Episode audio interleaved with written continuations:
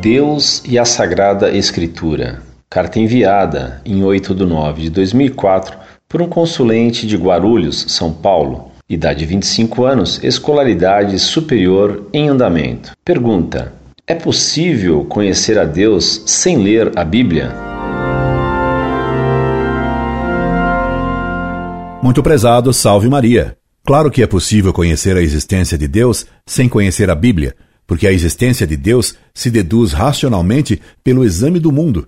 Tanto assim que as provas filosóficas da existência de Deus foram elaboradas por filósofos gregos, Sócrates, Platão e Aristóteles, que nunca leram a Bíblia.